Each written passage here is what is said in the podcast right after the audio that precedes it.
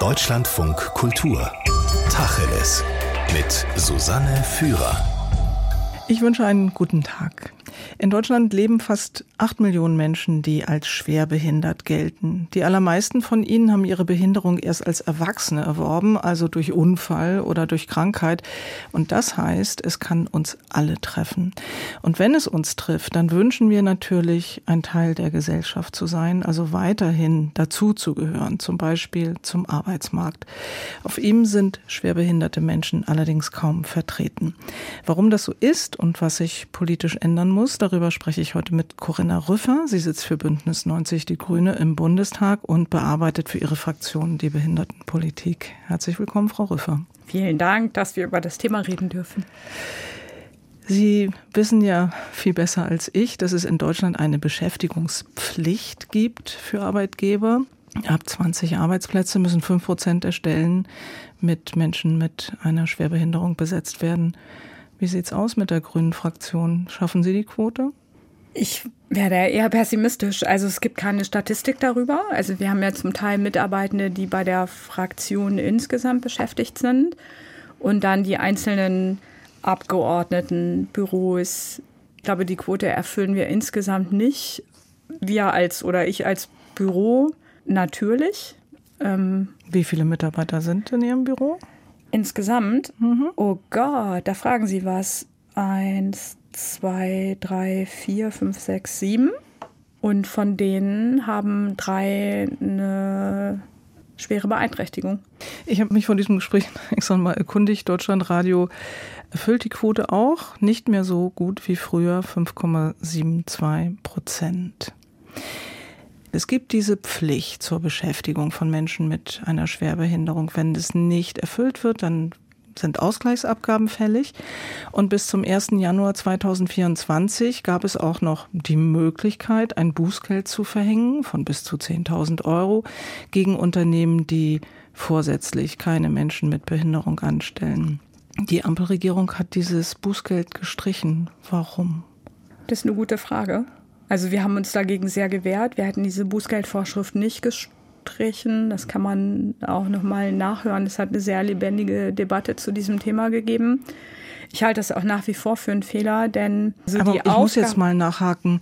Äh, Sie sind dagegen, wir waren dagegen, nehme ich an, wir Grüne, aber ohne die Stimmen der Grünen hätte das Gesetz noch nicht verabschiedet werden können. Sie müssen doch dafür gestimmt haben. Ja, es ist halt immer dann eine, ist ja eine Abwägung am Ende des Tages, ne, ob man sagt, das Gesetz geht insgesamt trotzdem in die richtige Richtung. Das hat ja viele Aspekte beinhaltet. Uns fiel das tatsächlich sehr schwer und ich würde gerne auch nochmal erklären, warum das so ist. Ne? Also man hat früher davon geredet, dass sich Unternehmen freigekauft haben oder freikaufen konnten, indem sie diese Ausgleichsabgabe gezahlt haben. Dem war aber nicht so, weil es eine Bußgeldvorschrift gegeben hat. Also man konnte, war immer noch dazu verpflichtet, diese Beschäftigungspflicht zu erfüllen. Moment, und wenn man das nicht getan hat, dann. Ich, glaub, ich, muss, ja. ich muss hier mal eben einhaken, sonst versteht es kein Mensch.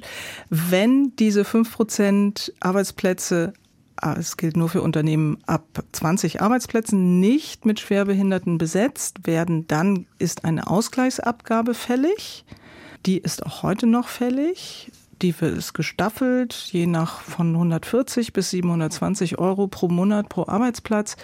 So, das ist sozusagen das Freikaufen und das andere ist das Bußgeld. Nein, das stimmt nicht.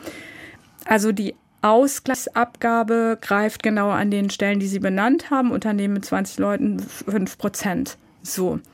Wenn man die nicht erfüllt, muss man diese Ausgleichsabgabe zahlen. Trotzdem bleibt man zur Beschäftigung verpflichtet. Und wenn man das nicht tut, dann galt in der Vergangenheit das Bußgeld. Jetzt hat man das Bußgeld gestrichen und man kann jetzt tatsächlich sagen, Unternehmen, die die Ausgleichsabgabe zahlen, haben nicht mit einem Bußgeld zu rechnen und können sich mhm. insofern freikaufen. Und das ist eine Verschlechterung. Was wir gemacht haben, war die vierte Stufe der Ausgleichsabgabe einzuführen und zu sagen, Unternehmen, die einfach gar nicht beschäftigen, obwohl sie verpflichtet sind, die müssen dann mehr bezahlen.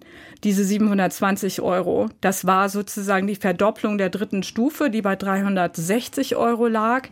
Für die vierte Stufe, also Nullbeschäftiger, 720 Euro. Das war die Errungenschaft.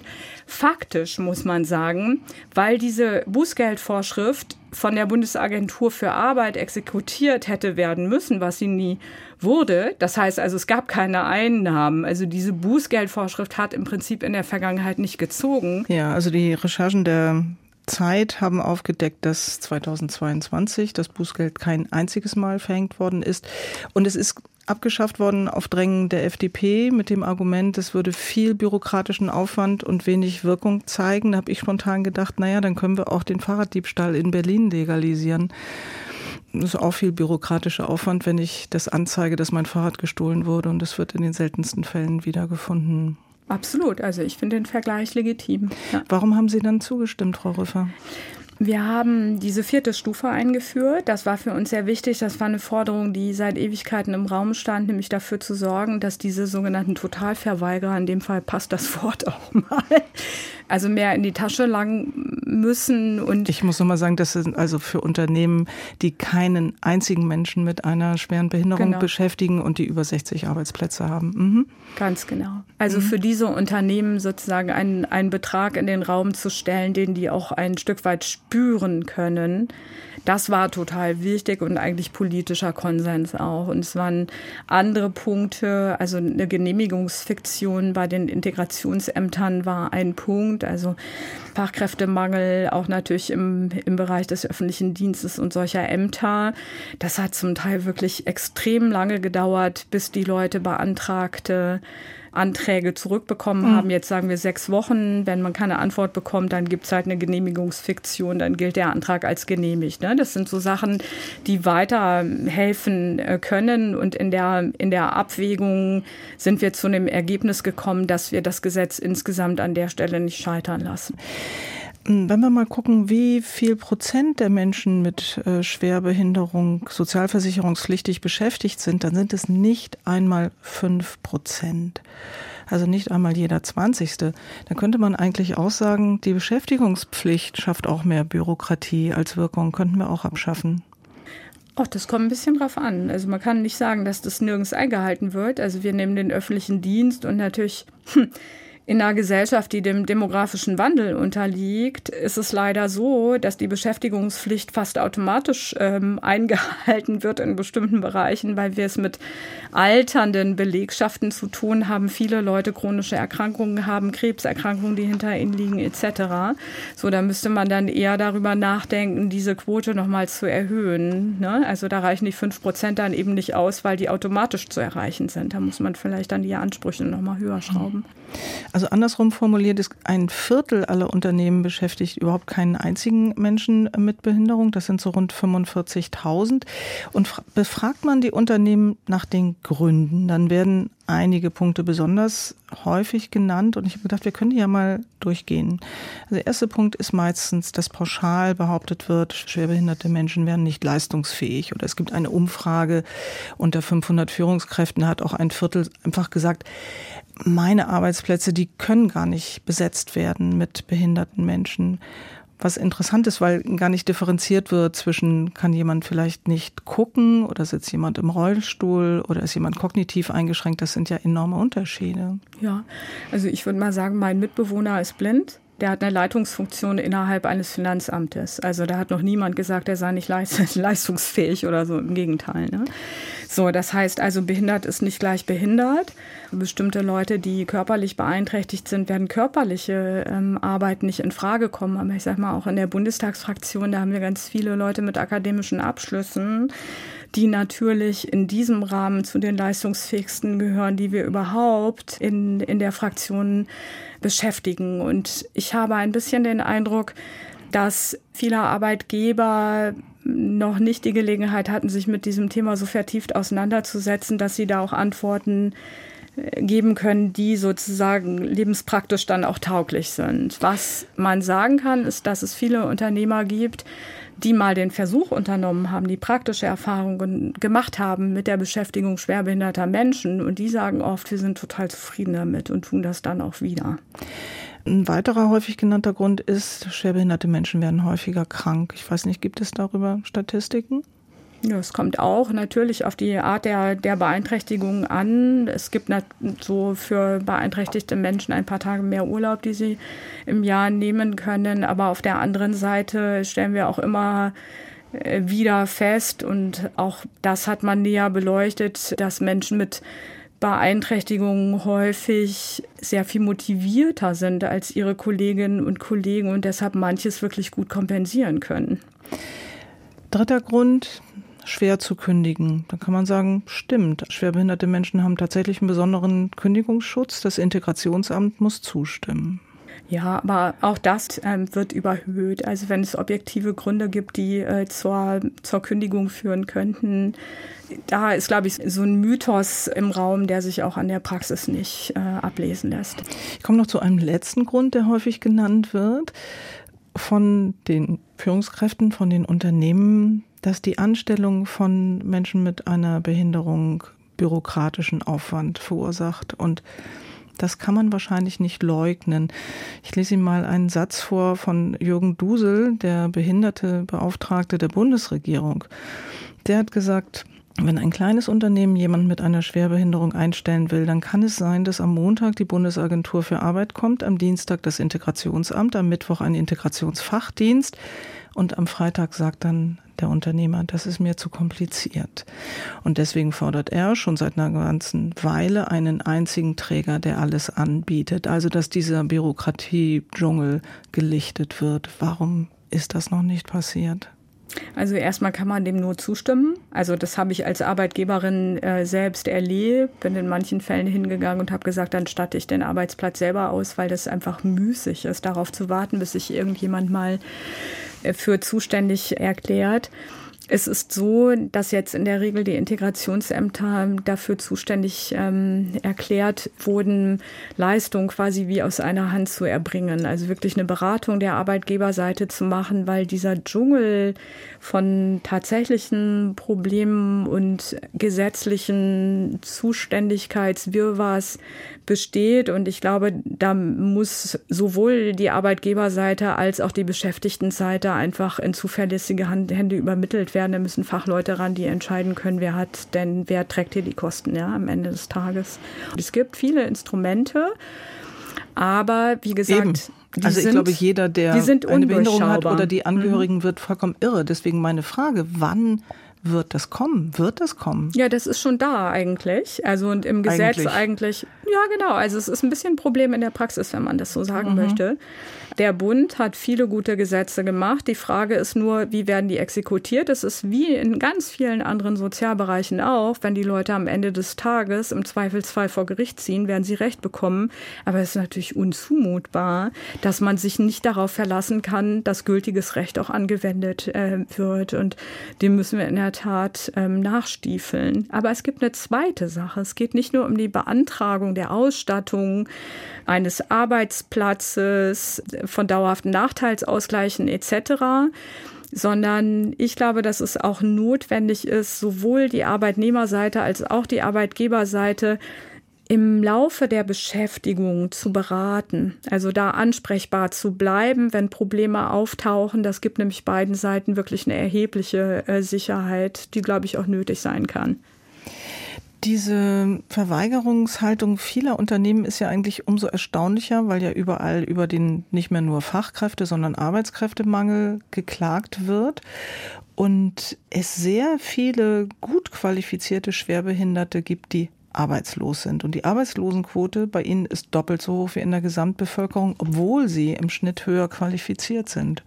Das ist ein echtes Problem und das zeigt, dass wir an der Stelle viel mehr aufklären müssen, viel mehr in diese Fragestellung reingehen müssen gegenüber den Arbeitgebern, dass es aber auf der anderen Seite auch notwendig wäre, den Druck ein Stück weit zu erhöhen, weil einem niemand erklären kann, warum Leute, die genau richtig qualifiziert sind, trotzdem keine Schnitte bekommen. Ja, also ich glaube, das ist einfach da muss man auch sagen, dass auf dem Arbeitsmarkt an manchen Stellen wir immer noch ein Jammern auf hohem Niveau erleben, ja. Aber ist es wirklich der richtige Weg, den Druck zu erhöhen?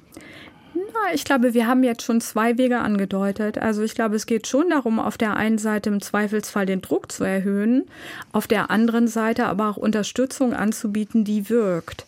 Also ich kann das schon verstehen, wenn Unternehmen, die sagen, wir wollen gerne äh, beschäftigen, die aber durch den Bürokratiedschungel nicht durchsteigen, dass die irgendwann sagen, Maju, wir sind irgendwie auf dem freien Markt unterwegs, wir müssen Geld verdienen, wir können uns mit dem Kram hier nicht beschäftigen, dass die sich abwenden, das kann man nachvollziehen. Aber wenn wir die Sicherheit geben, dass diese Unternehmen wirklich wissen, uns wird geholfen, ja, und auch auf der Strecke geholfen, wenn da Probleme entstehen, dann, glaube ich, stellt sich das anders dar und dann spricht auch nichts dagegen, den Druck ein Stück weit zu erhöhen.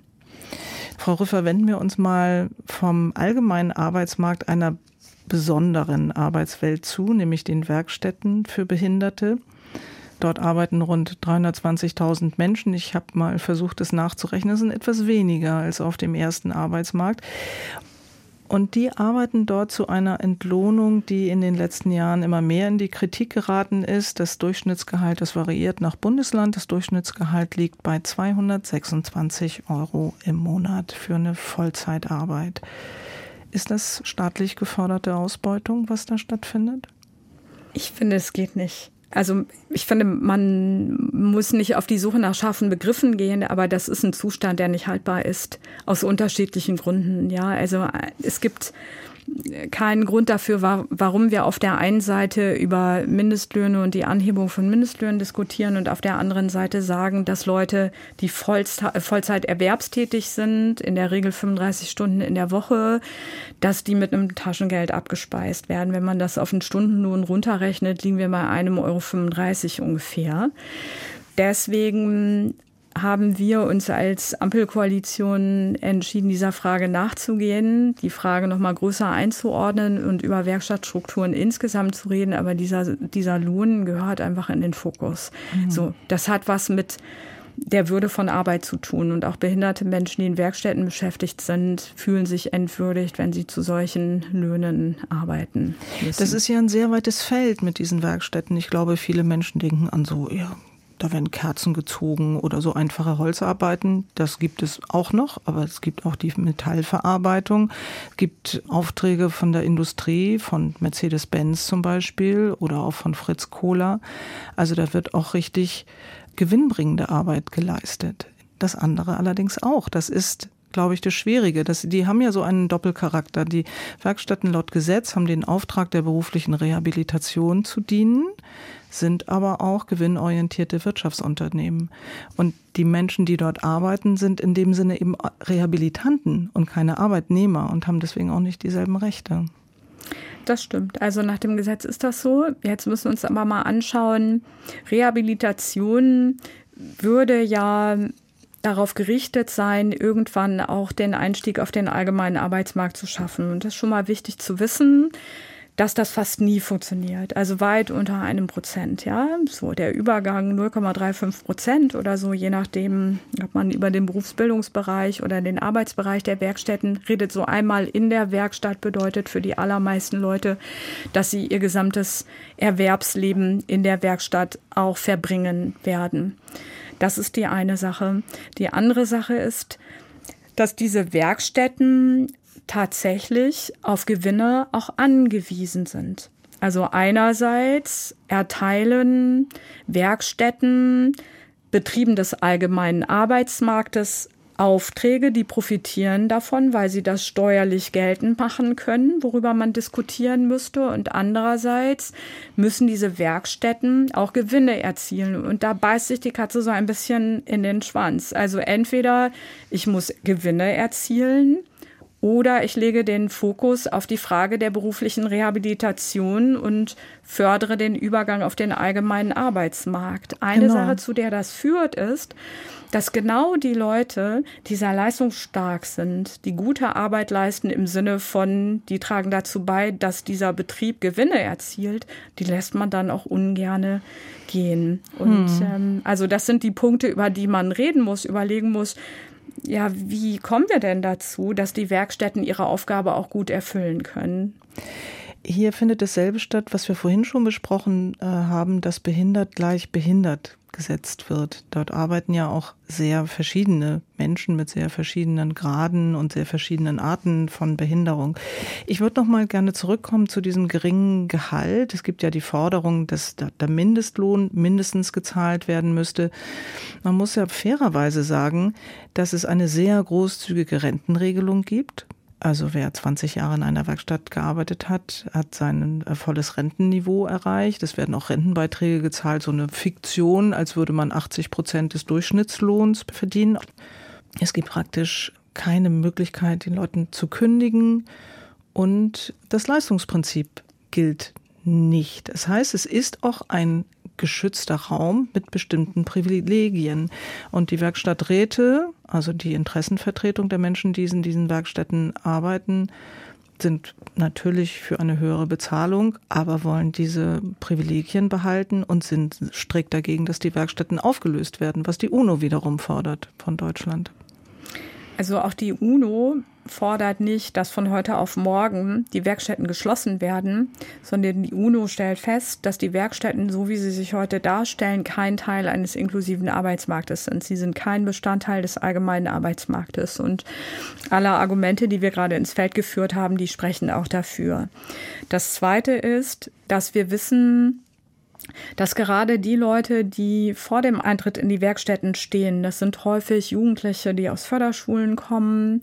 Das sind aber gerade mit Blick auf äh, Menschen mit seelischen Beeinträchtigungen häufig Leute mittleren Alters, die im Erwerbsleben gestanden haben, die erkrankt sind, dann für den Moment keine, keine Alternativen sehen. Das sind keine Menschen, die sagen, wir gehen in die Werkstatt und wollen dauerhaft da bleiben, sondern die suchen nach Alternativen. Ja, das heißt, diese polarisierte Diskussion, die wir mit Blick auf die Werkstätten gerade erleben, nämlich die einen gehen hin und wollen sozusagen mit dem Knüppel alles kaputt schlagen und die anderen sagen, alles soll so bleiben, wie es ist, die geben, glaube ich, beide nicht die richtigen Antworten. Beides ist, glaube ich, relativ weit entfernt von der Lebensrealität vieler behinderter Menschen, von denen sich viele, wie gesagt, eine Teilhabe auf dem allgemeinen Arbeitsmarkt, eine Teilhabe in einer inklusiven Gesellschaft wünschen und da auch die entsprechende Unterstützung brauchen. Und das sind so Fragestellungen, mit denen wir uns auseinandersetzen müssen als Politik,